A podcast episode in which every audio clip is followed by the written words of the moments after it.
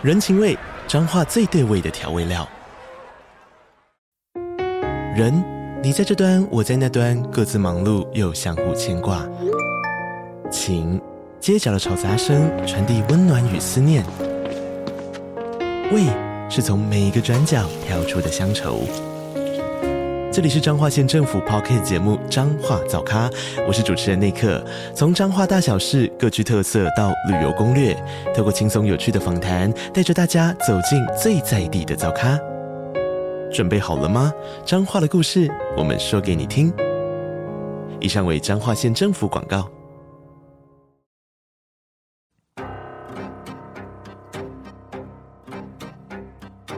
本节目内容可能包含血腥、暴力以及令人引起不安的情节描述，请听众斟酌收听。有时候真实犯罪比推理小说更害人，而有时推理小说是真实犯罪的狂想版。嗨，大家好，欢迎收听《二之根你的犯罪研究日志》，我是 Troy，我是 Lucien。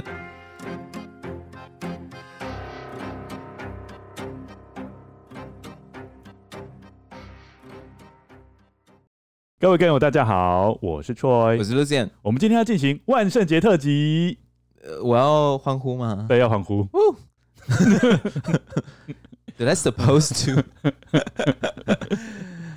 那我们今天就直接进入故事。哎、欸，你越来越偷懒了呢，你连开场白都没有了。因为我们今天故事很长嘛，我希望大家可以很快的投入我们故事的情境当中。那不然的话，就稍微讲一下好了。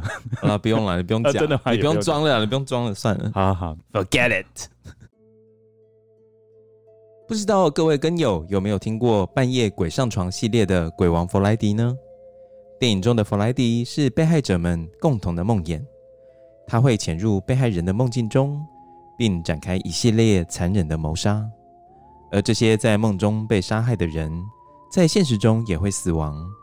梦境与真实世界的界限也因此变得越来越模糊。这部电影和我们今天要讲的主题有些相近之处。现在想象一个状况：你做了一个梦，一个不好的噩梦，接着你被吓醒。而当你回到现实世界后，不好的预感却始终挥之不去，仿佛梦里某种邪恶的力量缠着你不放。不久后，你赫然发现自己的梦境竟然化为现实。在惊讶之余，你会认为自己做了一个预知梦，还是认为一切仅仅是个巧合？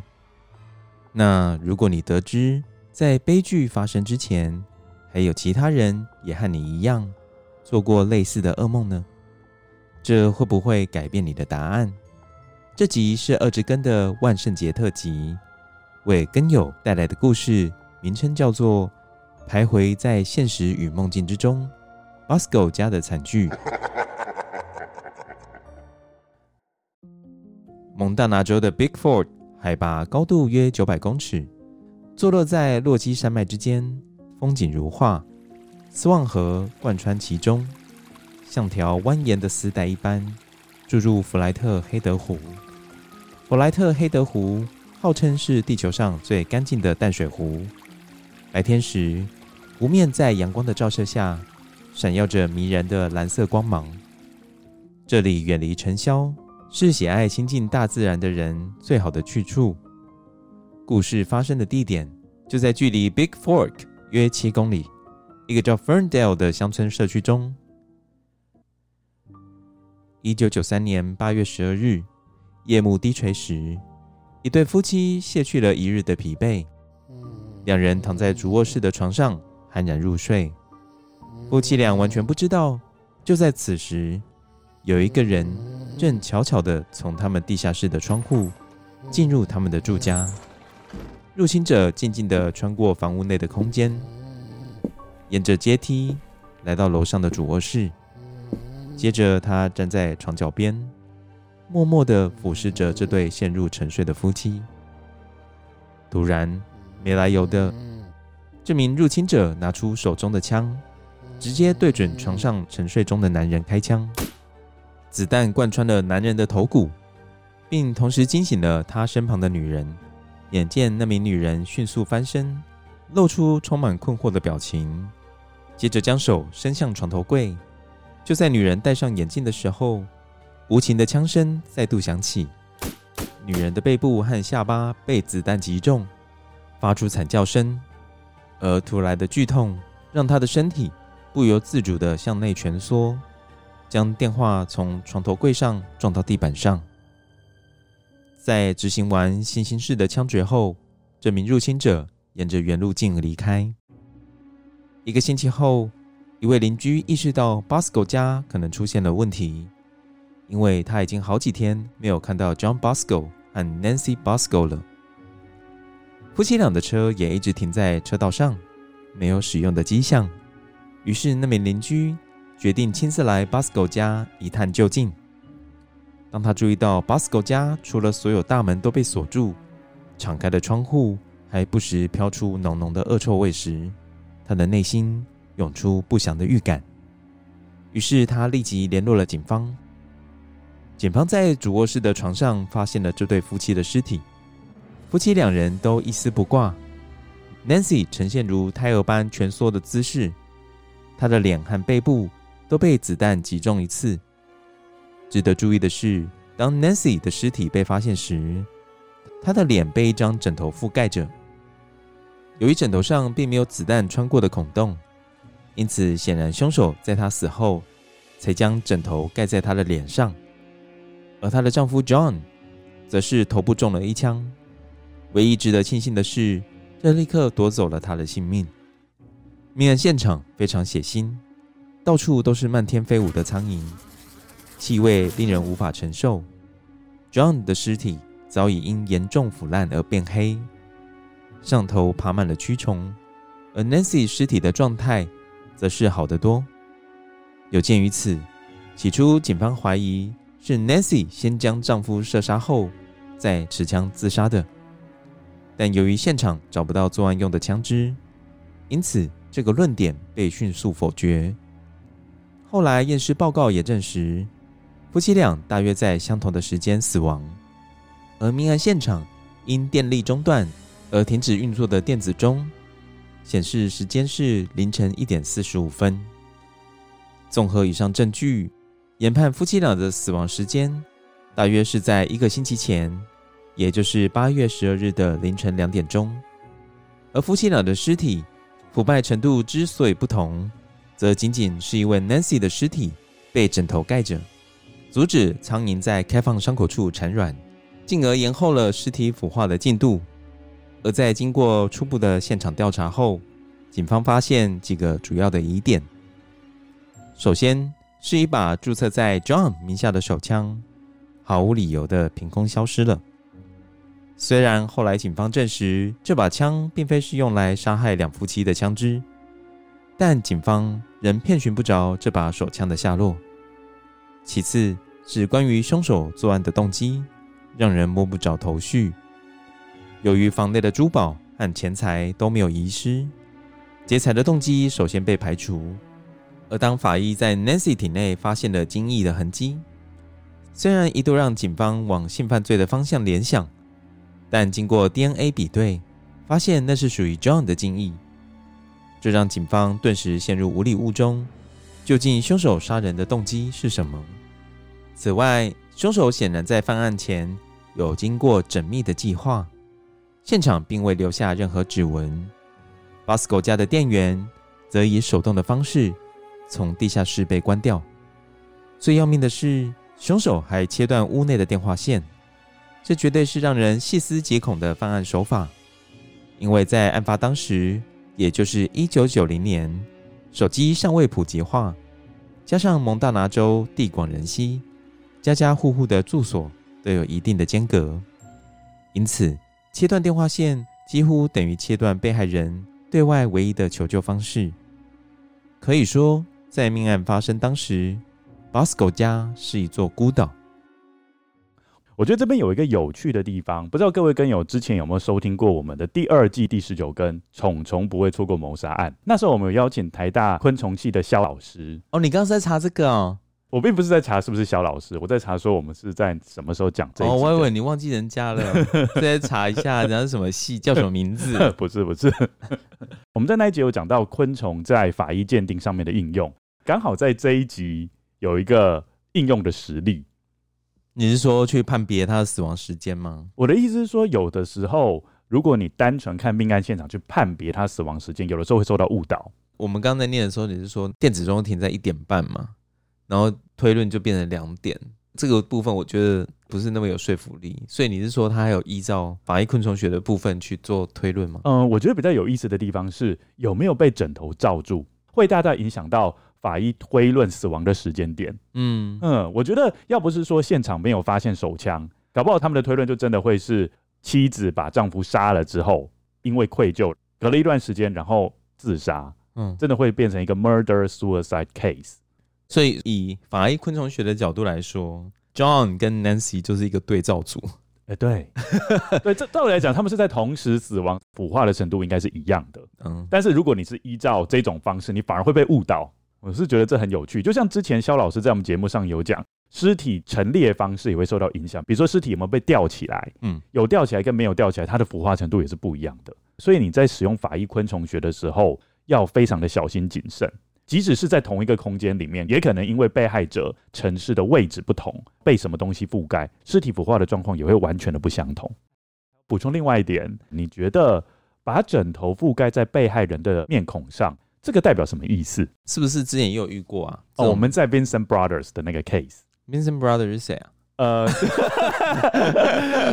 一边挖鼻屎一边问这样，Vincent Brothers 是谁啊？他就是因为一只蚱蜢脚，嗯、然后被警方破获，他不在场证明不成立的那一件案子啊。是在车上吗？呃，对啊，在车上的通风口，通风口找到那只蚱蜢脚嘛。哦，啊，那一只蚱蜢脚原本应该、哦、应该要在某个地方，可是不应该在那个地方。对，因为美国地广人稀嘛，嗯、他们的生物分布有的时候是很局限的。哦，哎、欸，好像有点印象。对，然后他不是杀害了他的妻小之后，他就用枕头把他们的面容全部都覆盖起来。哦，对对对对对对对。哦，我们是在那一集有讲到这一件事情。嗯嗯。那我们在这一集同样有出现这样的情形，哦、那就是愧疚感啦。但是你要想一件事情哦，就是他没有对男方做同样的事情，哦，他就对女方做这件事情，所以他表达愧疚感，他只针对女方。你有这样的感觉吗？对。对所以他可能真正想要杀害的对象，我觉得是男方哦，然后女方只是她很倒霉，嗯、就刚好在同样的命案现场。就 Nancy 的部分、嗯、，Nancy 应该算蛮倒霉的，他或许不是凶手的目标。啊、那有没有考虑过 John 的感受？他们两个都很倒霉吧？是啦，是啦。你这样子也是很偏重女方嘛？哦，只是因为我们会从这一点去判断凶手的心理嘛。或者说他真正犯案的动机，嗯、那我们接下来这一段就会更深入剖析这个案件，我们或许就可以知道谁有机会把夫妻俩杀害。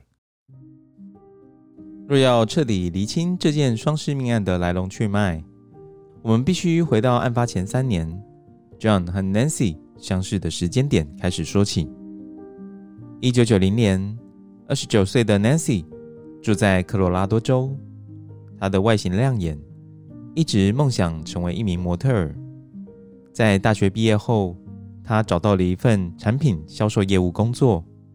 虽然这不是他的理想工作，但他十分努力。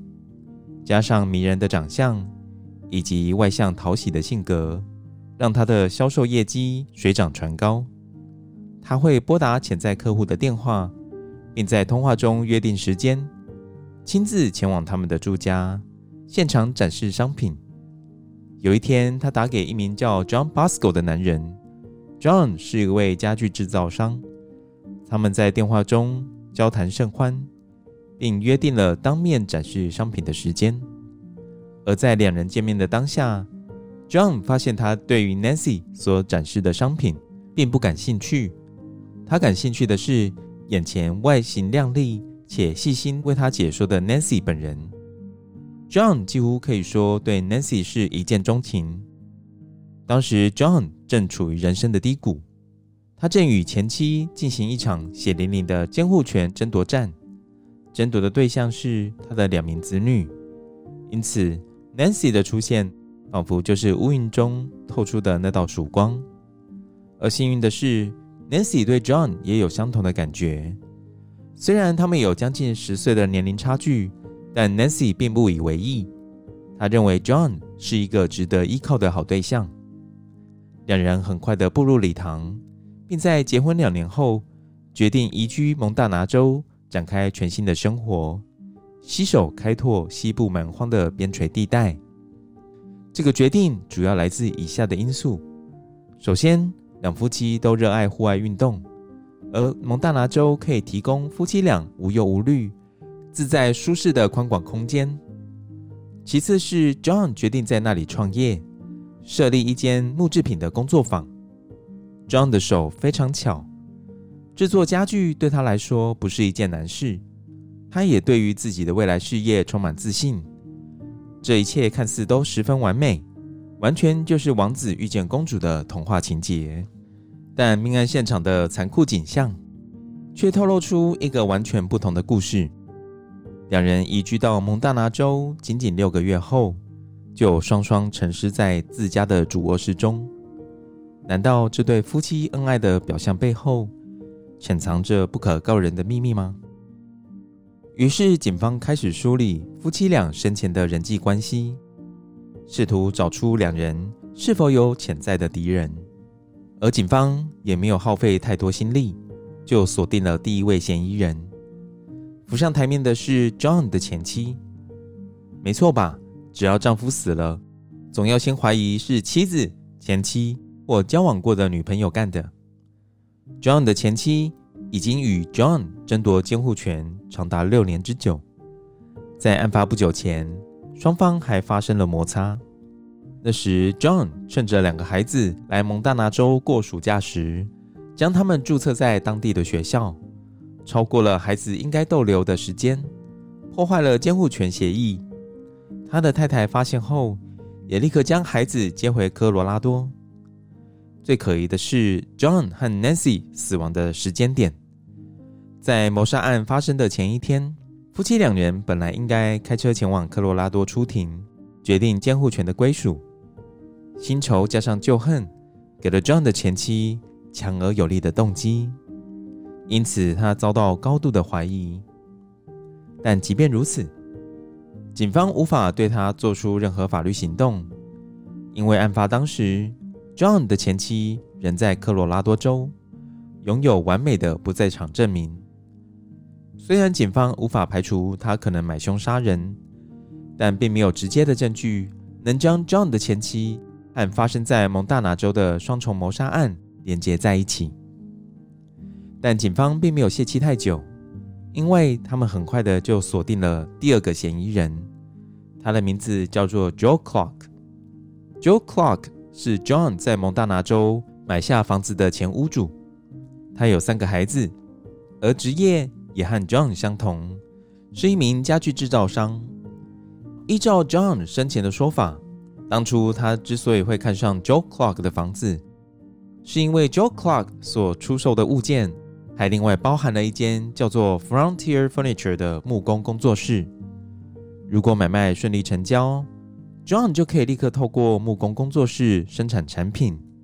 因此，John 很快的就和 Joe Clark 达成交易。但产权移转过后，John 才发现这间房屋不可作为商业用途。如果他执意在家中经营生意，将会触犯法律。John 在得知此事后，怒不可遏，立刻找 Joe Clark 理论，但 Joe Clark 则坚称自己在交易前就有将这笔房屋的利用限制清楚地告知 John。基本上，两人此时的对话没有交集，完全是各说各话的状况。而透过查证资料，我们发现，事实上，Joe Clark 的房产转交给 John 的一年多前，就已经被州政府的商用建筑管制部门。控诉违反建筑使用规定，而在房产移转给 John 之前，这个案子还没有解决，所以我们可以合理的推论，Joe Clark 确实很可能在交易时刻意隐瞒关键资讯。而在命案发生当时，正是 John 和 Joe Clark 两人撕破脸、争吵得不可开交的时点。John 甚至还扬言要到民事法庭控告 Joe Clark。对于 Joe Clark 来说，难道这也不是杀害 John 的最佳时机吗？但同样的，警方也无法找到实质的线索，将 Joe Clark 逮捕归案。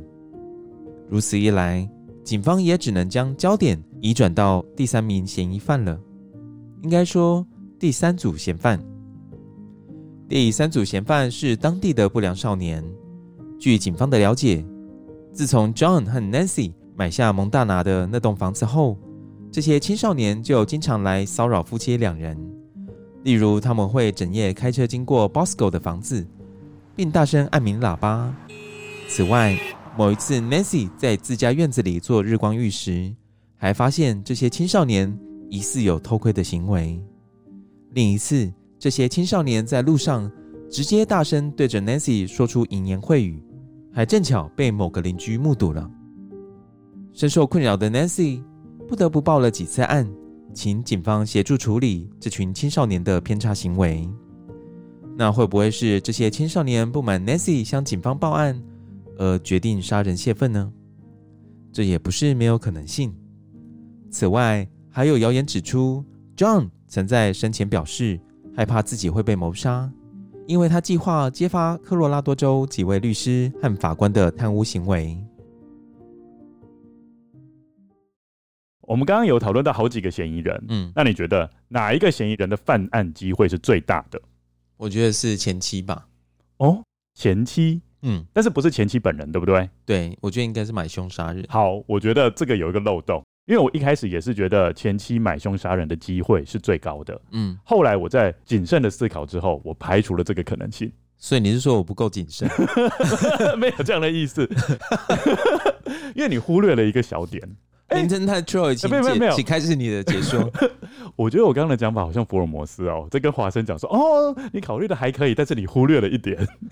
”Whatever，开始你的演说。Uh, 你忽略了一个，就是凶手把枕头放在女方的头上哦。Oh. 因为我觉得，如果是买凶杀人的话，他竟然只是。花钱办事的感觉，我就收了钱嘛，我就 biu biu 把你们打死，我就走啦。嗯，我何必表达什么 remorse，表达什么怜悯？哎、欸，这很难讲啊。说不定凶手要杀 Nancy 之前，发现啊，这个女生好美，可是我是要杀她。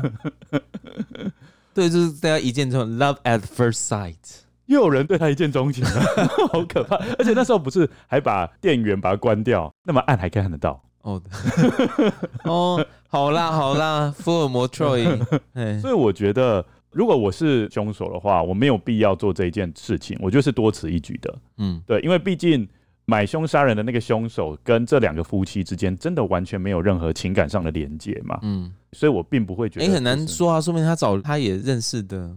呃，通常不要找认识的会比较好。如果找到认识的，警方就可能透过这一层关系，还是会回头找到你啊。嗯，所以一定是找一个不认识的人嘛。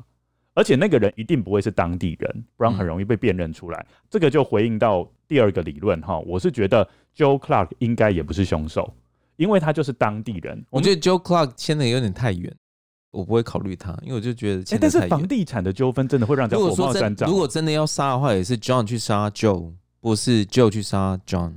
哦，你不觉得吗？立场应该是这样。哎，但是因为。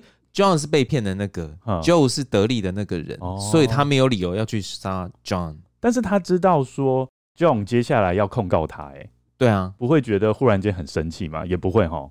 他本来就是自己理亏啊，嗯哼，对啊。但是有的时候恶人就是这样啊，我理亏，但是我还是要把你干掉，因为你还是我的眼中钉。我觉得太牵强，我觉得太牵强。好啦。除了这个理由外，我觉得 Joe Clark 因为是当地人，嗯、那即使蒙大拿州地广人稀，嗯，他还是有机会被募集，嗯、就是说他还是有风险啦。嗯、所以我觉得 Joe Clark 应该。所以你觉得这是第三个喽？说青少年哦、喔，对，其实我觉得青少年更没有动机耶，因为我觉得偷窥还有讲脏话，嗯，距离杀人很远呢。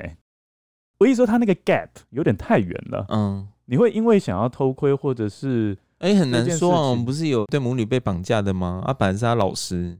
哦，哎、欸，你不要一直爆我们前面的雷，好不好？前面都被爆光光，大家应该都听过了。好了，好了，但是我们会有一些新听众啊，赶快去听啊！啊，搜哈，你不会觉得这样差太多哦？我觉得差很远呢。哦，那所以你觉得凶手是谁？我觉得这三个都不是。哦，可能有另外的人是凶手。就在警方试图在大量的线索中理清头绪，以抓出真正的凶手时，当地的周报《Big Fork Eagle》刊登了斗大的标题，声称家不闭户的时代已经过去了，并认为 Big Fork 虽然看似偏远宁静，但潜藏的危险可能已经蔓延到家家户户后院的范围。而在遥远的康乃狄克州，某一个人正处于极度悲伤以及自责的情绪当中，他就是 John Bosco 的母亲 Tony Bosco。跟友们，如果你觉得为何这个故事会被放在万圣节特辑，那接下来故事的发展将消除你的疑虑，因为故事即将进入另一个层次，也就是超自然的层次。就在蒙大拿州双重谋杀案发生数天前，John Bosco 的母亲 Tony Bosco 做了一个噩梦。梦境一开始，他看到自己的儿子 John 站在远方，穿着血巨人的服装，手上挥舞着一个棍棒，而接着一个巨大的不明物体悄悄地从后方靠近他的儿子。Tony 感受到那个不明物体的恶意。于是开始尖叫，警告儿子要小心，但 John 却仿佛听不见一般，毫不知觉地继续前进。就在那个不明物体吞噬了 John 的时候，Tony 也随即从睡梦中惊醒，他全身冒着冷汗，战栗不已。不知怎么的，即便理解那只是一场噩梦，Tony 却觉得无法忘记梦中的情节。这个梦境持续的困扰着他，直到最终，他开始怀疑，也许这个梦代表着某种可怕的预兆，也就是他的儿子 John 将会发生不幸。一九九三年八月十九日，Toni 的内心开始感到不安，因为他已经有好一阵子没有儿子 John 和媳妇 Nancy 的消息了，这很不寻常。因为他的儿子 John 有定期和他联络的习惯。就在当天下午从里接到了一通电话。令他感到意外的是，电话的另一头不是他的儿子，而是蒙大拿州的警长。当警长透过电话告知 John 和 Nancy 双双丧命的噩耗时，他赫然发现自己先前做的不仅仅是噩梦，而是一个预知梦。他儿子的灵魂和梦境一样。被不明的东西吞噬了。当时年届六十五岁的 Tony，本以为自己已经看淡了亲人的死亡。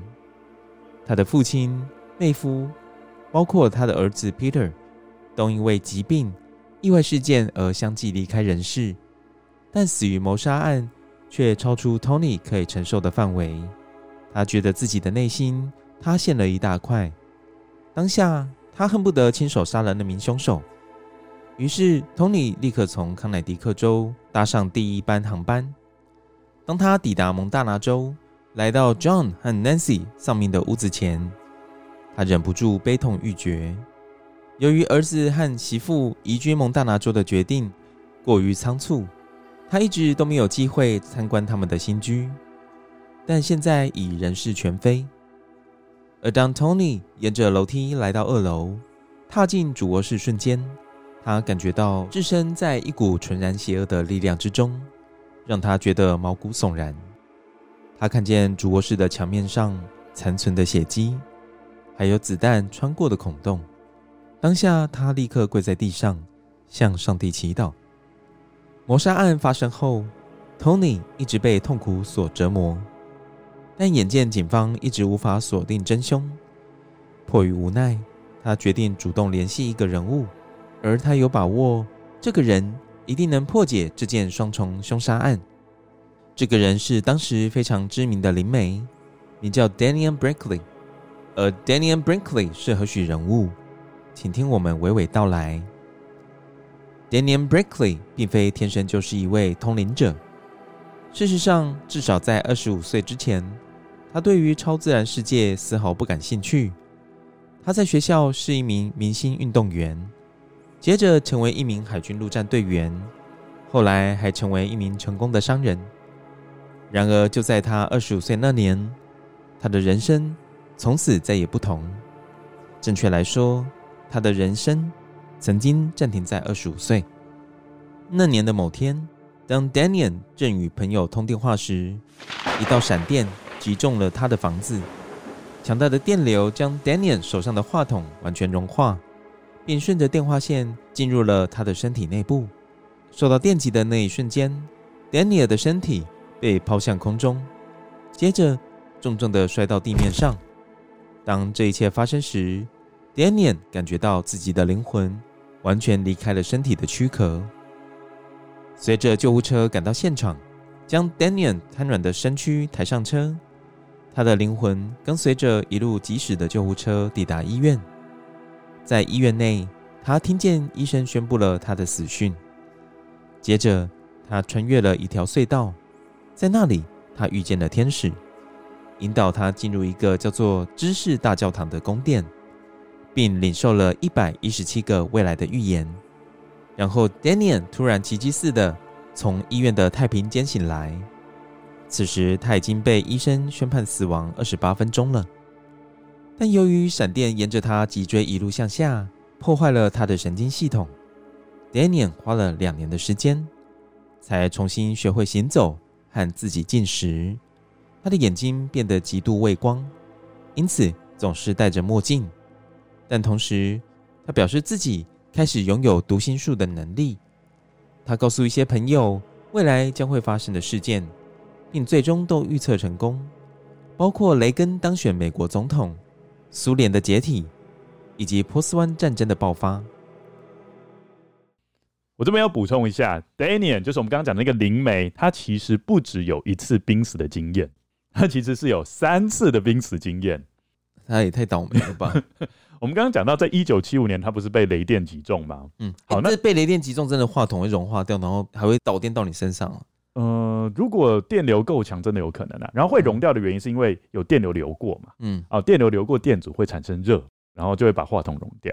因为照理来讲，人身体电阻蛮大的，就是说电流不容易进去，尤其像皮肤。嗯，但是身体里面的神经就是传导功能嘛，它其实是电阻比较小的地方。所以如果你刚好被雷电击中的时候，它真的很可能透过你的神经系统贯穿你的身体。Daniel 碰到的情形就是这样子。哦，这是他第一次濒死的经验啦，就在一九七五年。哦，伤得很重，欸、但是侥幸不死。在这种时候导入物理小知识，其实还蛮有趣的哦，真的、哦嗯，就无形之中啦。嗯，我的猪笼草又开始布置了。我就相信听众比较能接受这样子的那种潜移默化的感觉，带入生活的小知识，而不是叮咚。我们现在要开始讲物理知识，不用那个太刻意。好，对。那接下来是在十四年后，一九八九年，他接受了心脏手术。然后还是一样，他又死掉了，但是又活过来了。嗯，这是第二次濒死经验。然后第三次是在一九九七年动脑部手术的时候又死掉了，但是又活过来了。他是方唐镜吗？哎，我又进来了，我又出去了，我进来了，我又出去了，这样。他他还活着吗？他现在活着？他现在活着，可能天使也都带的有点无聊了。怎么又是你？又要带你到知识大殿堂再看一次？我已经介绍过第三遍了。说明还有其他的啊，嗯、因为时间的洪流还继续在往前嘛。对对对，所以他可能又跟他说了，就是给他 update 一些新的资讯。哦，我还以为天主会觉得很厌烦呢。就像我们有时候会补丁嘛，要帮他 update 一些新的东西，要跟上时事这样。对啦，因为天堂应该也会进步的嘛。对啊，就是哎，这样讲会不会很 offensive 啊？会不会有人认为说天堂已经不需要进步了，已经很完美了？嗯、呃，应该怎么讲啊？因为时间还是继续在往前啊，嗯、对不对？不过应该天堂不会受时间的限制。对啦，我一直认为说天堂是永恒的。他应该就不用补丁，他应该直接一个 package 直接给他，就是所有的预言都在这边的，你就拿去就对了。没有给你 update，就不要再来了好吗？他在一九九四年写了一本畅销书，叫做《Saved by the Light》，嗯，被雷电拯救。这本畅销书，他那个 light 是雷电就对了。对，Saved by the Light，我以为是那个天使。哦，我觉得它是一个双关意味哦，因为从上天降下来的一个东西，哦，刚好。击中了他，然后他就获得了天启。嗯，这一本书非常的畅销，还改编成电视剧。所以我觉得灵媒也是可以很商业化。你有看过？我是没有看过啦，嗯、因为坦白来讲，我平常很少接触这一方面的资讯。哦，你说电视剧啊？呃，就是有关于灵媒方面的资讯，我是蛮欠缺的啦。嗯、那我不知道你有没有接触过类似这种超自然啊、灵媒的话题。不知道是不是你感兴趣的？嗯，应该算是有吧。有一个西班牙系的好朋友，然后他高中同学是有那个灵异体质的。我之前就是会找他算紫微斗数，嗯，这个算吗？算啊。然后他后来就有说，紫微斗数不能讲太多，如果讲太多的话，等于他帮你化解了一些东西。可是原本你应该遇到这些事情，那就会跑到他身上哦，不好的事情就跑到他身上。所以相对来说，它就是会只有，有点像是反弹的感觉。对对对，就是不是有那个冤亲债主吗？冤有头债有主。对，所以就是本来应该是要找上这个人的，嗯、那因为你跟他讲了，然后等于他被化解掉这个债厄。相对来说，就变成是你要去承受。对啦，我也有听说做类似行业的人，身心消耗的很快，隔一阵子都要很长时间的休息。哎息，但是不是也有听说过做了，比如说塔罗牌的算命之后，嗯、要去捐钱啊，或者什么？那这个也是同样的想法吗？差不多。嗯、Daniel Brinkley 的事迹，让身为基督徒的 Tony 放下了对于灵媒的成见，决定亲自联系 Daniel，以寻求他的协助。Tony 查到 Daniel 正在马里兰州演讲，于是和姐姐一起前往该州，并获得 Daniel 的同意。于是姐妹两人与 Daniel 在一间旅馆房间内进行仪式。Tony 的姐姐则负责书写文字记录。接着仪式正式开始。Tony 和姐姐看见 Daniel 将他的手放在自己的额头上，闭上了双眼。不久后，Daniel 低声的透露他刚才的所知所感。Daniel 表示，他被传送回命案当晚的现场，并能够直接透过凶手的眼睛看到一些片段。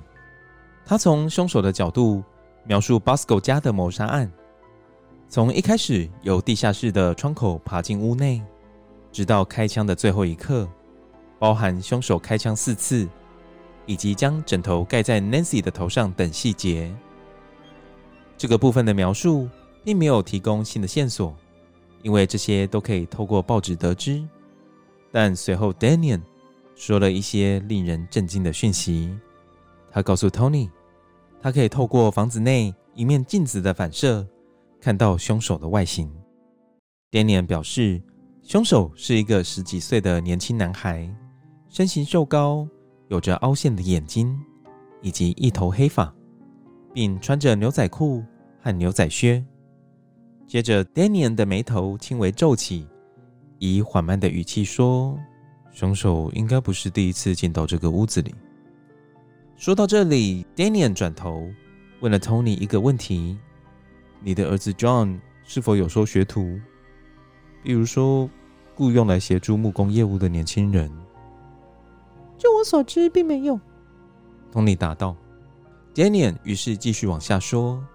他说，凶手和乡村音乐有些渊源，并表示凶手来自西部，是名大学生。最重要的是，这个案子会在两个月后，也就是过新年前，就会有重大的突破。当仪式结束后，托尼在表面上装得很客气。但私下里，他觉得这是在浪费时间。在他的认知中，Daniel 的推测完全没有逻辑可言。他怎么可能会知道凶手来自西部，而穿着牛仔裤和牛仔靴这些特征，又未免太过空泛。虽然男孩曾经到过凶宅，这个条件确实大大缩小了嫌犯的范围，但 Tony 很确信 John 不曾聘请过学徒。就在案件看似再度陷入死胡同时，令人难以置信的是，正如 Daniel 事先所预测的，大约在两个月后，也就是十二月七日，Tony 接到了来自蒙大拿州警长的电话，对方表示他们已经逮捕杀害他儿子与媳妇的凶手了。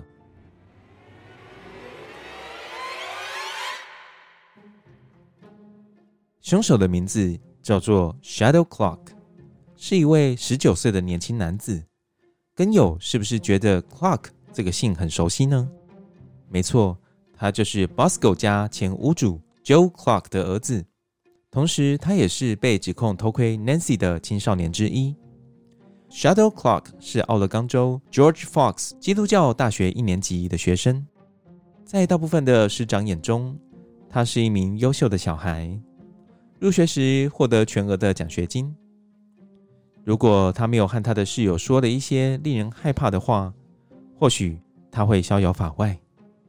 Shadow 对他的室友说：“我做了世界上最糟糕的事情，我担心会遭到惩罚。”据说他在讲这句话时，还一边将手摆成手枪的形状，并做事扣下了虚拟的扳机。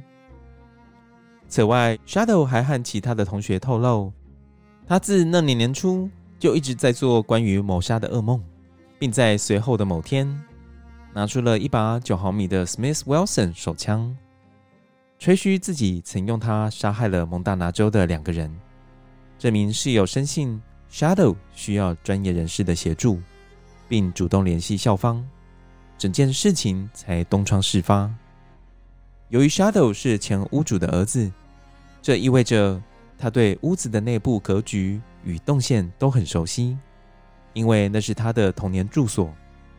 此外，Shadow 的外形也与灵媒 Daniel 所描述的一致。蒙大拿州警方前往奥勒冈州，将 Shadow 带回警局接受审问，也在 Shadow 的配合下，找到那把九毫米的 Smith Wilson 手枪。这把手枪是由 Shadow 在那年夏天所购买的。经过弹道比对后，发现与犯罪现场留下的弹痕相符，Shadow 并没有试图否认自己的犯行。他告诉警方，最近每天晚上他都会做噩梦，在梦境中他会来到儿时的住所，并用枪支残忍地谋杀一对熟睡的夫妻。他解释说，在八月初梦境更加强烈了，有个莫名的声音不断指示他的行动。就在案发当晚。他随着声音的引导，在无意识之中来到 Bosco 家。他将车停在 Bosco 家旁的车道上，拿出藏在驾驶座 Smith Wilson 手枪以及手电筒，并离开车子。即使在黑暗中，他也很熟悉这栋房子，因为那是他童年的家。他声称不记得自己曾关闭电源以及切断电话线，但他也自认。这种可能性不能被排除。他还说，他不记得他上过二楼，但他确实记得站在 John 和 Nancy 卧室的门口。他说，他对于那天晚上的记忆模糊。Shadow 进一步解释说，由于 John 比较靠近卧室门口，所以他先朝着 John 的额头开枪。接着，由于 Nancy 听到枪声，于是他迅速翻身，戴上了眼镜。却不小心把床边的电话机撞到地板上。当时，Shadow 将 Nancy 的动作误以为是他正在将枪支上膛，于是本能地扣下了扳机。当 Nancy 开始尖叫时，他陷入惊慌失措的情绪中，闭着眼睛朝 Nancy 的方向开了三次枪。大多数的子弹未命中目标，但其中一发子弹击中了 Nancy，穿过她的背部，击中了她的肋骨。肺部和肩胛骨，子弹最终停在他的左肩上。第二发子弹击中了他的下巴，然后从 Nancy 的眼睛穿出，将他穿戴的眼镜镜片射碎。接着在离开前，他将枕头放置在 Nancy 的头部上方。尽管 Shadow 坦承自己就是凶手，但 Shadow 坚称不知道自己为什么要杀人，并且表示。即便在谋杀案过后的第二天醒来时，他还以为那只是一场噩梦。直到他听见 Bosco 家的双重谋杀案，他才明白自己做了什么。他说的话有几番道理，因为他根本不认识 John 和 Nancy 这对夫妻，但所有物理证据都指向他就是凶手。加上警方后来发现 John 失踪的枪支在 Shadow 父母家床下的箱子内。显然，Shadow 在犯案后把 John 的枪带走，当成战利品。最终，Shadow 承认犯下两项故意谋杀罪和一项加重入室窃盗罪，他被判处两百二十年的监禁，后来减刑为一百五十年。他在十九岁入狱，直到六十岁才有资格申请假释。目前，他仍然在蒙大拿州的监狱服刑。而 John 的母亲 Tony Bosco。在生命后半段，令人意外的表达了反对死刑的立场。Tony 表示，当他看到 Shadow 的母亲 Brenda 的照片时，他意识到，如果有什么比成为受害者的母亲更糟，那就是成为凶手的母亲。他知道，他永远不想让那位母亲因他儿子的死亡受到更多的痛苦。Tony Bosco 在二零二零年过世，享年九十一岁。他写了十七本书，以及数千篇社论、专栏和书评，成为一位具有影响力的天主教作家。而这个案件不可思议的地方是，两个人做了预知噩梦，一位后来成了天主教作家，而一位则成了阶下囚。究竟梦境是否真能驱使人类犯下残忍命案，亦或是 Shadow 只是把梦境当做一个借口？以掩盖自己内心的邪恶兽性，就不得而知了。以上就是这集的故事。如果各位跟友对这个故事有任何想法，都欢迎你们到我们的 IG、FB 或扑浪粉丝专业和我们互动，一起讨论这个案件。最后，祝大家万圣节愉快，再见。好了，谢谢喽。还没有，还没有。欸没有，还有啊。对，哎，我已经跟大家说完拜拜了呢。这不是一周一集二十更？还没。我要讨论一下。第一个，我们要讨论的是 Shadow 它的辩词到底可不可信？在讲这个之前，我觉得 Shadow 说不定他已经梦游好几次去他们家了。我觉得很有可能啊。那毕竟就是一个自动化的行为嘛。对对，那个因为他就说他这个梦已经出现好多次，只是杀人的部分一直都没有执行。只是如果真的去过那么多次。怎么会每一次都没有被发现？因为他不是就就是从他们家地下室这样进出嘛，啊，然后他本身就很熟门熟路，知道可能就知道可以从哪里。但是你还记得一件事情，就是他在最终犯下那一场凶杀案的时候，他在命案现场并没有把地下室的窗户关起来，嗯，所以才被人家发现说他可能从那边侵入住家。所以如果他之前有做过相同的行为的话，就代表说他之前每一次都乖乖的把门窗给关好喽。才没有被发现，是这样吗？有可能，真的、啊，因为我这样想一想，又觉得还是那个啊，就是还是还是其实每次他都没有关，然后 Nancy 又说：“John，我就跟你说门窗要关，每次都没有关，然后他们自己默默关上，然后就去上班这样。哎、欸，也是有可能的。然后她老公就说：“哎、欸，奇怪，我每次都有关呐、啊，嗯，怎么会这样？帮他们加戏。”好了，那你觉得他的说辞可不可信？就是因为噩梦的驱使，所以犯下凶杀案。我觉得第一个就是他也没有必要说谎了。如果说他今天要说谎的话，他可以拿这个来当做一个他抗辩的一个方式嘛。比如说，哦，我是梦游杀人，嗯，因为我们之前也有讲过梦游杀人嘛，对，对不对？那那个也被判无罪啊，对不对？嗯，如果说 Shadow 有想要把这个拿来当做抗辩的一个方式的话，我们这样念下来是没有嘛，对不对？算是蛮坦诚的就认罪了。对啊，他并没有把梦游杀人拿来当做一个脱罪的借口。对啊，不过我是觉得说他规划的未免有点太缜密了，就说整个细节是很多的，包括切断电源线呐、啊，然后又切断电话线，整个细节是很多的，所以我不觉得他是梦游杀人，因为梦游杀人要到达这样子的地步不简单，已经太缜密了，对，太缜密了。如果说，然后还盖上枕头，哎，嗯嗯嗯。代表他当下一定有所知所感，还是他其实有被附身？那又是另外一个 超自然的现象。Another story。但是我觉得他潜意识里面为什么会犯下这起案件？我觉得可能是因为他是暗恋 Nancy 的，嗯，因为他也是其中一个偷窥 Nancy 的小屁孩之一嘛。对啊，所以你看听众有没有听出来？就是一开始 Troy 就是在 misleading，就是在误导大家，就是 哦，不可能是那些青少年啊，跟你讲啊，那怎么可能？这是 Troy 的伎俩。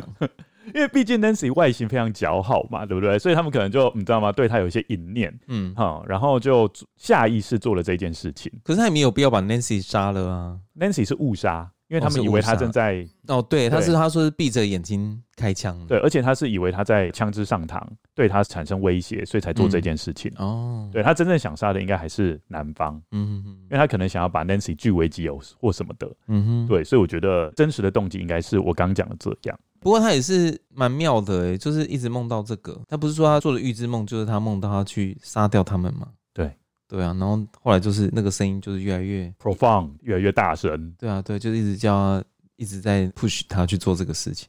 好了，这一件事情，我觉得我们在这个节目上没办法理清说他到底是真是假。不过我还有另外一个问题想问 Lucien，这个故事里面有一个很有趣的地方。身为天主教或是基督教的 Tony，竟然会寻求灵媒这一段，嗯，我是觉得还蛮值得讨论的，因为我不知道你对基督教看待灵媒的态度有没有一点理解？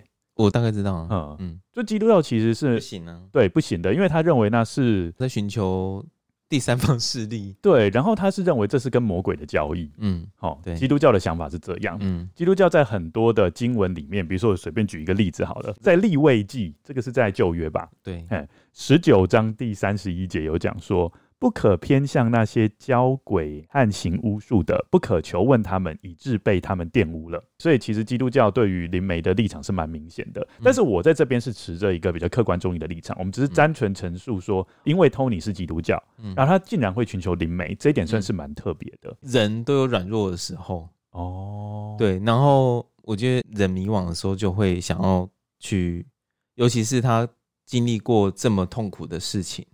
然后警方又迟迟找不到凶手，然后他不是有说嘛？如果可以，他很想要亲自杀那个凶手。哦，对，这一点又很有趣，等下可以讨论。对，那我觉得你不能就是说哦，因为他是基督徒，他就不会犯罪。不管你是，哦，所以你觉得这个算是有点越界？就是啊，越界。没有，就是不管你是什么宗教，你都是人啊，你都会有脆弱软弱的时候，你都会有自己的七情六欲啊。不管是什么宗教，他们都会希望你劝善。希望你变更好，都是这样子嘛。可是人就是有自己的想法、自己的欲望，我们只能尽量让自己走在那一条线上啊。不管是谁，大家都是一直在尽量让自己是好的状态嘛。对对，不要去做不好的事情嘛。嗯，那小至，比如说你乱吐口水，趁没有人乱吐口水，或者是大至去杀人，人都是会犯罪的啊。你不能说说哦，因为他基督教圣经里面有写这些东西，然后他就不应该去做这些事情，或者他怎么会去做这个事情？我就觉得这个。嗯，你不能这样去那么武断的论断。对啦，哦，我懂了，我懂了，就是说我在看待他的时候，我不能是以基督徒的角度去看，我要是以母亲的角度看。嗯，对啦，对，就身为一个母亲，她其实已经陷入了绝境，然后她在多方面寻求解答，又处处碰壁，好像也不是哎、欸，对，他就我好像是更广一点，就是说，不管是是不是基督徒。你不能说哦，因为他基督徒，他就一定不会去做什么事情。那法利赛人也很厉害啊，背经文背得很强啊，而且我做坏事还不是做一堆。哦，这这光这样讲，你就应该就懂了吧？嗯、我懂，我懂。对，就是这样啊。不管是哪个宗教的人，他还是有可能会去做违反他自己原本，不管是圣经啊、佛经还是什么经、可兰经什么里面写的东西啊。我觉得还有另外一点可以谈的，就是 Tony 他的心态的转变。因为你刚刚有讲说他在命案发生当下，他不是忍不住想要亲手杀死那个凶手嘛？嗯，但他后来竟然是反对死刑。嗯，所以我觉得他在整个立场的变化是还蛮值得讨论的，就是说他立场变化是非常的微妙的。我觉得就是开始当下的怒火啦，对，他想要杀那个凶手，自己的儿子过世嘛，被人所杀，当然就会想要复仇嘛。可是当时间久了之后，当你去让自己沉淀去思考的时候，又变成是可能会有另外的想法吧。我觉得这个思考的转变可能是在这边。嗯，还有接下来我们要讨论那个灵媒了。那个灵媒 有什么好讨论？就是他的神预测啊，嗯，就说你觉得他到底是不小心预测到的呢，还是他本来就有这个能力？我觉得他本来就有这个能力耶。我自己也比较倾向这个说法，因为我觉得无事不成三，这里面有三点，我觉得是你很难去说服我说他就是没有没有这个能力的。对，比如说第一个，他认为说在两个月就会破案，嗯，这个真的是太难预测了吧？嗯，再来第二个是，他说凶手来自西部的大学。大家要知道一件事情哦，就是蒙大拿州西部其实只剩下奥勒冈州、华盛顿州跟加州。嗯，然后凶手就是在奥勒冈州。哇，超巧的。嗯，对，这是第二个，我觉得真的是很不可思议的地方。而且还有预测到就是大学生。然后还有第三个，凶手他对房子是很熟悉的。嗯，对，所以我觉得他的能力真的很强哎，就是他不仅可以预测未来，他还可以指出过去在办案的时候。警方所忽略的小细节，他像小叮当一样，可以搭那个时光机 回到过去，就是前后前后都可以看得到。所以你也倾向是说他真的有这个能力？我觉得有啊，要不然你看那么多他讲的条件都刚好符合。我相信他在描述外观的时候，跟那个 Shadow Clock 的外观应该是一样的吧？啊，对，因为他描述凶手外观是瘦瘦的，然后黑头发。那 Shadow Clock 其实也是这样子的这个，然后眼睛凹陷，所以你也不由自主的相信了。嗯，我觉得是啊，我觉得，我觉得他就是有这个能力。那你觉得预知梦是真的有可能存在的吗？你自己没有做过预知梦吗？我觉得大家多多少少都有做过预知梦，哎，我自己都有做过预知梦。可是那个都是很无关紧要的事情，只是觉得哎，感觉很 deja vu，哎，就是觉得哎、欸，怎么会好像就是发生过？后来就想说，哦、啊，对我有梦过哦。你说在同一个场域，对，类似的场域发生类似的事件，然后讲一样的话，嗯，一模一样。我好像也有类似的感觉，但是印象中都是一些真的是芝麻绿豆的小事，所以我就很快就忘记了。我，我觉得真的有。那你觉得灵媒对办案是有帮助的吗？嗯，没有，因为蒙大拿州的警方是自己去找到凶手的啊，对不对？是两个分开的事情啊。Tony 去找 Daniel 是他去找他嘛，可是他并没有把最后的结果跟警方说啊。可是警方是后来自己去找到凶手的啊。哦。只是说他刚好神预测而已，他只是刚好神预测，就是说哦，这个犯人长什么样啊？怎？因为你光要叫警方去相信灵媒讲的话，然后朝这个方向去侦办，可能警方也不愿意接受吧？嗯，因为他会觉得这个就是第三方势力。今天第二次提到第三方势力，这个是你这个灵媒说的，那个警方也不见得会采信吧？因为他们就是比较你要 reasonable，对不对？然后叫他继续相信灵媒说的话，我觉得很难说服警方吧？你知道吗？我们有一个听众就是做这一方面的行业。录这一集之前，我就询问他，询问他觉得灵媒到底有没有能力去破获一些命案？嗯，然后他是跟我讲说，他觉得是有办法的。嗯，他说其实台湾就有诶、欸。嗯，他说在阿善师的见识实录里面就有讲到说，有一个台中的警察，他就有这样子的能力。哦，是哦，对，然后就透过他的能力，真的有破解蛮多的案子。天哪，好像小时候我们看有一个台湾自己拍的，然后是谢祖武演的。哦，这个我不知道，你要不要讲？然后叫灵异什么的，我忘记了。就是跟谢祖武当 partner 那个女生，她有那个眼睛可以看到那个东西的，那个叫什么？我忘记了。小时候的影集，但是那是虚构的吧？对，应该是虚构的。哦，我只是突然想到，大家如果跟我年纪差不多，应该都有看过，可以跟我们讲一下。不过也有蛮多人持相反的态度啦。嗯，他们是认为灵媒会阻碍警方办案。那事实上。其实也是啦，因为我觉得台面上这些灵媒，有些当然有可能是真的，嗯，当然有些就你知道吗？可能没有那么适格，可以这样子讲。那的确有一个灵媒叫做 Sylvia Brownie 的这个灵媒，嗯，他算是还蛮红的。那这个已经过世了啦，嗯，但总而言之，就是他预测的某些事情也是不符合事实的。比如说，他预测他会八十八岁过世，结果是七十七岁，哦，差蛮多的。对，那比如说他曾经预测过有一家人的孩子被绑架了。然后他就预测说，他应该是被西班牙裔的人绑架，而且已经死掉了。结果没想到五年之后，警方就找到被绑票的孩子是活着的，而且绑匪是白人，嗯，就完全相反。哦，这就也是就有点误导警方办案的。我在这边只是稍微做一个平衡报道啦。嗯，我是讲说，哦，有些灵媒他确实有协助警方办案，嗯，然后确实也帮了警方不少，但是有些灵媒却是。有扯后腿的嫌疑。这一集也不是要跟大家讲说到底要信还是不信，毕竟我们不是超自然的节目，对。所以，我们做这一集顶多就是让大家知道说有这个案子，然后大家在这里面可以得到一些乐趣。嗯，那你觉得这个故事最让你印象深刻的地方是什么？应该是 Shadow 重复做那个梦吧，然后去反复一直叫他去杀掉 John 和 Nancy。嗯，这个部分我觉得是蛮不可思议的，而且他最后也真的付诸实行。我觉得这个真的很像做预知梦，然后一方面你好像在梦游一样，可是最后你就真的去做了，而且好像又换了一个人去做的那种感觉，对不对？那你有看过 Freddy 吗？有啊，有我看过。嗯，那你觉得像不像？Freddy 其实蛮恐怖的，因为他那部片就是在梦里面把你杀掉嘛，然后所以在那个电影里面的每一个人都一直强撑着不要睡觉。嗯，那强撑着不要睡觉，到最后都不知道自己到底是睡着还是没有睡着。对，就是现实跟梦就会分不清楚，那是最恐怖的地方。当你看到菲利的才知道你已经睡着了，嗯，然后朋友怎么在旁边咬你都咬不醒，因为你就已经是被盯上了，对，就进入到另外一个世界里了。好，那我们今天的故事就到这边结束，谢谢大家的收听，也欢迎大家到我们的 Facebook 或者是 Instagram 留言互动，分享你对这集的想法哦。那如果心有余力，也欢迎大家到 Mixer Box 还有 First Story 赞助平台赞助我们哦。有一句名言说：“一周一集，二之根，真实犯罪远离你。”说的真好。今天谢谢大家的收听，谢谢大家，大家拜拜，大家拜拜。